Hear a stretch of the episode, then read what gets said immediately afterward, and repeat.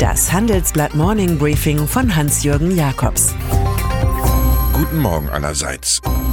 Heute ist Dienstag, der 22. Januar. Und das sind heute unsere Themen. Macrons verpasste Chance. Starbucks Gründer als Präsident. Henkel verärgert Börse. Angela Merkel und Emmanuel Macron. Heute treffen sie sich zur Signing Ceremony in Aachen um ein Nachfolgeabkommen zum Élysée-Vertrag zu unterzeichnen. Exakt 56 Jahre nach de Gaulle und Adenauer klingt grandios. Doch warum ist der Aachener Vertrag, der bis Ende voriger Woche geheim bleiben musste, nur so zaghaft und mutlos? Das ist keine politische Nouvelle Vague, das ist nur Neues Vages.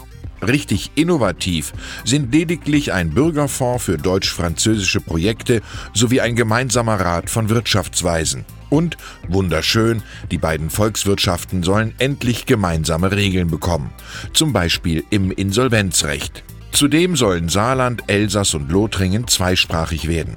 Hier liegt ein Vademekum für leidende Europäer vor. Ein Plan fürs Projekt Zukunft jedoch nicht.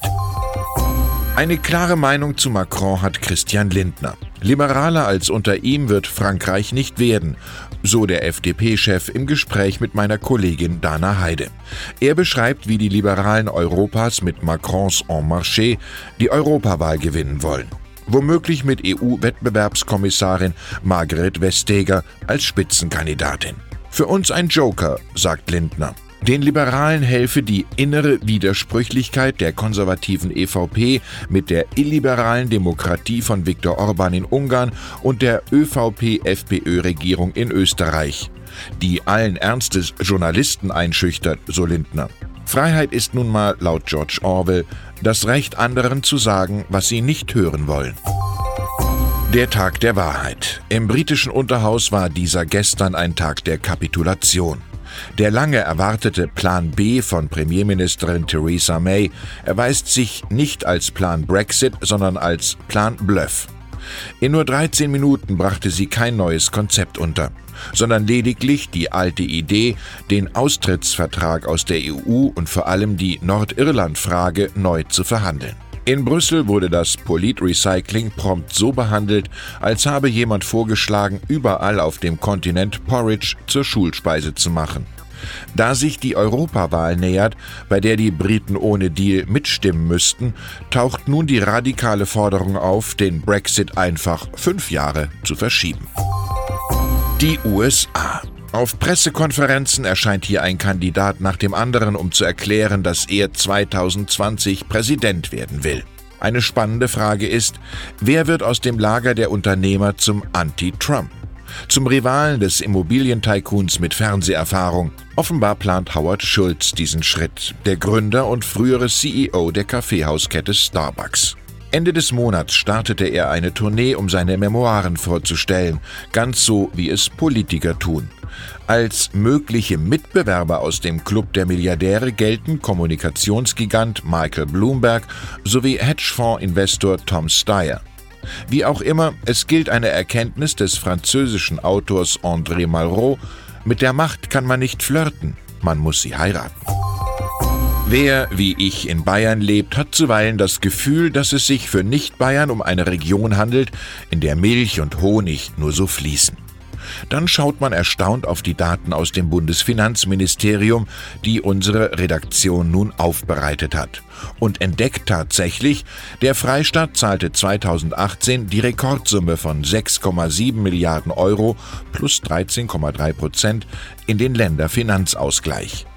Auch Baden-Württemberg mit 3,1 Milliarden, Hessen mit 1,6 Milliarden und Hamburg mit 83 Millionen gaben netto an die übrigen zwölf Länder ab wobei Berlin mit 4,4 Milliarden am meisten erhielt. Statistisch habe ich, wie jeder andere Bayer, am Ende stolze 512 Euro entrichtet. So viel Mir san mir lässt unweigerlich an den Heimatkomiker Karl Valentin denken. Gar nicht krank ist auch nicht gesund. Bei einer globalen Umfrage hat die Beratungsfirma Edelmann neulich Folgendes ermittelt. 80 Prozent der befragten Bürger glauben, ihr politisches und ökonomisches System sei nicht für sie da. Unter diesem Veto gegen Eliten leidet auch das heute beginnende World Economic Forum in Davos. Die 3000 Teilnehmer müssen dabei registrieren, dass sich Zukunftsangst breit macht. Shutdown in den USA und Slowdown in China sind zu viel auf einmal. So befürchtet der Internationale Währungsfonds einen stärkeren Rückgang des weltweiten Wachstums. Die 2019er Prognose für Deutschland fällt von 1,9 auf 1,3 Prozent. Die geopolitischen Risiken sind so groß wie seit Jahrzehnten nicht, sagt auch Rich Lesser, Chef der Boston Consulting Group, dem Handelsblatt. Für unsere Zeitung berichten Christian Rickens, Thorsten Rieke und Daniel Schäfer aus den Schweizer Alpen. Ein Online-Special sammelt alle Artikel dazu. Und dann ist da noch Hans van Bühlen, CEO von Henkel, der nach einem Jahrzehnt stetig steigender Gewinnmargen eine kleine Schockmeldung präsentiert. Gewinnwarnung. 2019 werde weniger verdient als erwartet. So die Botschaft aus dem Düsseldorfer Pritt- und Persil-Imperium. Schuld an der Delle soll ein Investitionsprogramm von mehr als 300 Millionen Euro sein, welches vor allem ins Marketing geht. Daneben hat jedoch vor allem in China das Geschäft mit Klebstoffen, ein wesentlicher Umsatzbringer, arg zu kämpfen.